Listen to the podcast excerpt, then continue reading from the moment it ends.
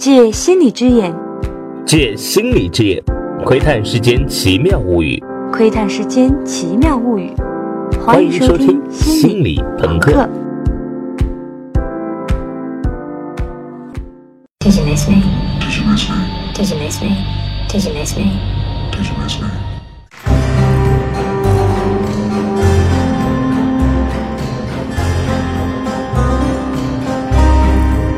嗨，我是 Euros Holmes，你们的东风女神，我们又见面了。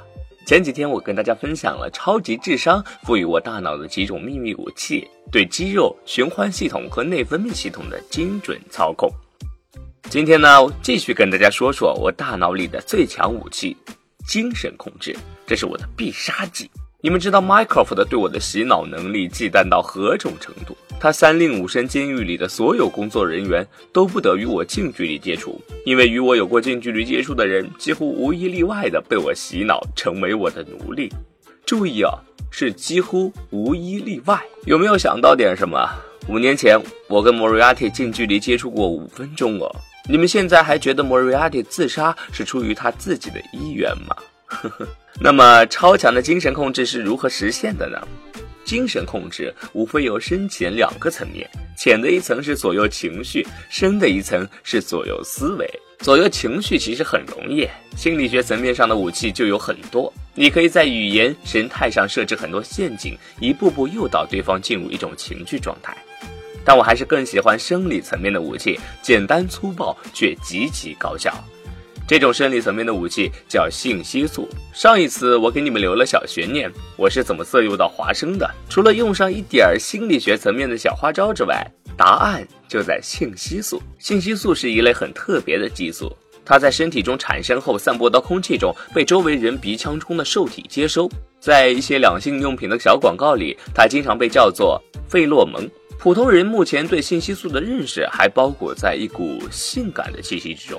这可能是因为科学家研究最多的信息素，男人身上的雄二烯酮与女人身上的雌四烯醇都跟影响异性的情绪、调节异性的性行为有关。比如，二零一零年，意大利的一个科学团队就发现，男性汗水里的信息素会改变女性大脑里的血清素水平，从而提升女性的情绪。也就是说，闻了男性的汗味之后，女性更 happy 了。还有一个研究发现。正处于排卵期的女性体位里含有性激素讯号，能够影响男性的睾固酮水平，这可能在不知不觉中促使男性采取浪漫的求爱行为。也就是说，女性在排卵期的时候，男人会在性激素的影响下，不由自主的更殷勤。文学中对性激素的想象也同样弥漫着一股性感妖冶的气息。在巨斯金德的小说《香水》里，主人公把他迷恋的少女体香保存在香水之中，结果香水里的。少女体香魅惑众生，引发了一场惊世骇俗的集体淫乱。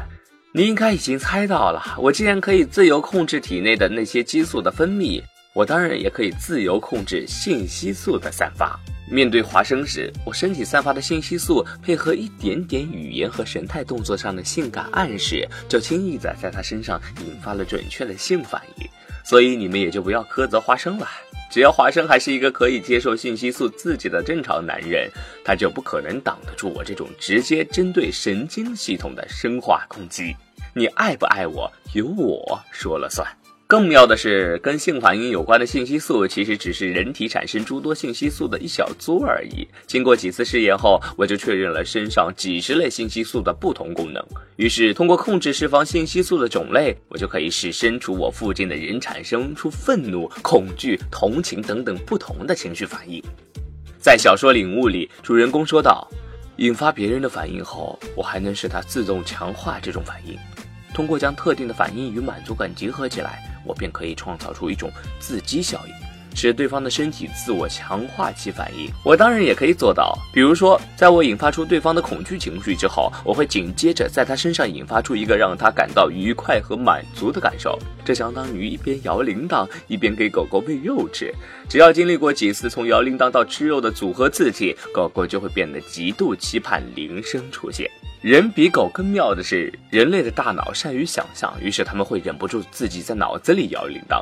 也就是说，只要我在对方脑子里建立起从恐惧到满足的连接，它就很容易构成一个自我激励的循环。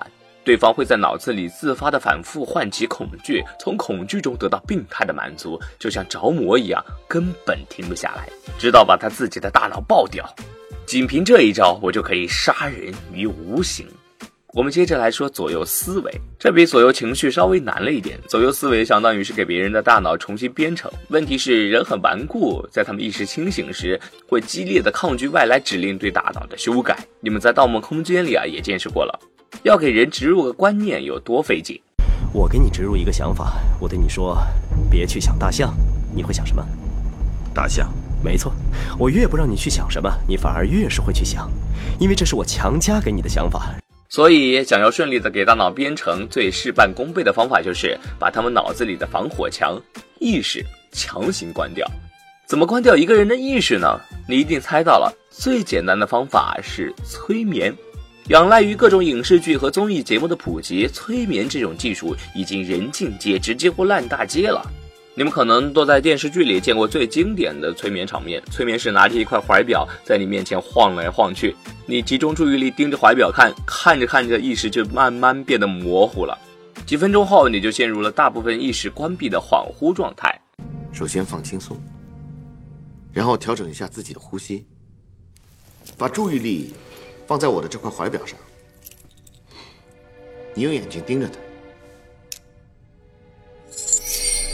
这时候已经蒙圈的你就会变得非常容易接受外部输入的各种指令，你会变成催眠师的乖宝宝，遵从催眠师的指挥做很多事情。催眠师甚至可以在你脑中植入一个，即便解除了恍惚状态也会照办的指令，比如今天晚上刷牙的时候哼《喜羊羊》的主题歌，你不知不觉间就会照做。但是大部分的催眠技术有个致命的弱点，那就是他们都高度依赖于被催眠者的配合。只要你不想配合，催眠师一点辙也没有。比如，只要催眠师在我眼前晃怀表，我就在脑子里回放昨晚看的爱情动作片，那说不定越晃我还越精神呢。所以，如果我想要把精神控制当武器来使，我就需要一种更加高效、直接、压迫性的催眠技术。即便你不配合，我也可以催眠你，并且它得瞬间起效。当你意识到不对劲时，就已经来不及了。我的技术源自于一种不算太典型的催眠术——惊愕催眠法。这种方法说起来也很简单，就是用出其不意的奇怪举动切断对方大脑中的神经通路，让对方瞬间蒙圈。用握手来举例吧，两个人第一次见面时，如果对面的人伸出手，那么你也会很自然的伸出手。这时候，你的脑中就自动形成一个强烈的预期，你们的手会越来越近，然后。握在一起，上下摇晃，这当然是千锤百炼的结果。你在太多的场合看到过，经历过握手这一连串动作，他们已经深深的印刻在你的脑中，在大脑的某一个区域里，这一连串动作已经形成了一个神经通路。当握手的动作正常结束之后，这个神经通路里的神经细胞就被顺畅的激活了一遍，然后大脑也就得到了一个信息：寒暄结束，接下来可以谈正事了。但是这一次跟你握手的是一位不怀好意的催眠师，他有意要阻止这个神经通路。他伸出手，表示自己要和你握手。这时，你脑中的这个神经通路被激活，自然的伸出手去。但是突然，催眠师迅速换成另一只手握住你的手腕，把它抬到胸前。动作不但出乎你的意料，而且也完全猜不透这是什么意思。于是，你一下子就蒙圈了。因为那个激活到一半的神经通路被硬生生阻断了，而你又没法调用另外的神经通路来理解它，你的大脑无所适从，它死机了。于是大脑防火墙瞬间消失。这时催眠师只要抓住你蒙圈的瞬间，稍加引导，比如用坚定的语气说：“你这只手动不了了。”你很可能就会乖乖的陷入意识越来越模糊的催眠状态。人的大脑里有千百万个这种预设好的神经通路，一旦你不按常理出牌，不按剧本说台词，就可以短暂破坏其中的一些通路，让大脑瞬间短路。我的思维控制术用的就是这种原理，但是，一般催眠师常用的惊愕催眠法未必能百发百中。像握手时做个怪异动作这种手法，未必能让整个大脑死机。而我要的是让脑子里的神经网络大面积停摆，而这也就意味着，仅仅做出一个不合常规的举动还远远不够。我要做的是让对方看见一个他这辈子从来都没有见过的最诡异的画面。这画面会是什么呢？我的灵感来自于一项获得过2012年搞笑诺贝尔奖的奇葩发明，这个发明叫做“让人沉默的枪”。被这把枪打中的人会瞬间失去说话的能力，据说用它可以有效阻止那些在图书馆大声喧哗的人。当然，这不是一把真正的枪，它的原理是：首先用一个定向麦克风采集目标的说话声，然后在零点二秒钟之后。用一个定向扬声器把说话者自己的声音回弹到他的耳朵里，于是你听见了一个自己发出的声音和一个延迟了零点二秒的回音组合的混合音，这会让人瞬间失去组织语言的能力。因为我们平时说话的时候，耳朵听见与自己说出来的声音是完全同步的，大脑里的听觉和语言神经通路只能在这种状态下正常激活。而一旦听到的是那种怪异的混合音，它就陷入混乱，你也就没法说话了。一个不同步的回声而已，都能产生如此惊人的效果。那么大家可以想象一下，比声音信息量大得多的视觉信号，如果也发生了错乱，那会产生多大的破坏力呢？我决定把自己变成这样的一把枪，视觉版。别忘了，我有极其强悍的观察能力、记忆力与表演能力。当我面前的那个人做出任何表情动作的时候，我都可以在自己身上像素级的模拟出来。一秒钟前，他微微一笑；一秒钟后，一个一模一样的表情就出现在了我的脸上。人们虽然看不见自己脸上的表情神态，但这个信息其实是随时都在他们的潜意识里。于是，当我这么做的时候，站在我对面的人就几乎等同于站在一面延时一秒钟的镜子前。相信我。连续不停地目睹一秒前自己脸上的表情，就已经是一种无比怪异的体验。但是，这还不够。请别忘了我的预测能力。我不但可以在 Twitter 的海量信息里推测出恐怖袭击的时间，也可以看一眼 Minecraft 的那张小胖脸，就知道他几十年以后的长相。所以，我当然可以观察你的神态，感受你的情绪状态，推敲你说话的内容，综合起这些信息，然后以极高的准确率判断出你在下一秒时会做出什么表情神态。于是，当我这样做的时候，你就看见了一幅这辈子从来没有见过的最诡异画面面。在我面前的每一个时刻，你看见的都是下一秒钟的自己。我保证，没有任何一个人的大脑能够抵受得住这种攻击。现在你明白我是怎么把莫瑞亚蒂给洗脑的了吧？你还记得那个我俩隔着玻璃舌吻的画面吧？你现在还觉得我是在跟他调情吗？好的，我的秘密武器就说到这里吧。最后，我再跟你透露一个小秘密：你们知道变聪明要付出什么代价吗？大脑是个极其耗费能量的器官，常人的大脑只占全身体重的百分之二，却要消耗掉百分之二十五的能量。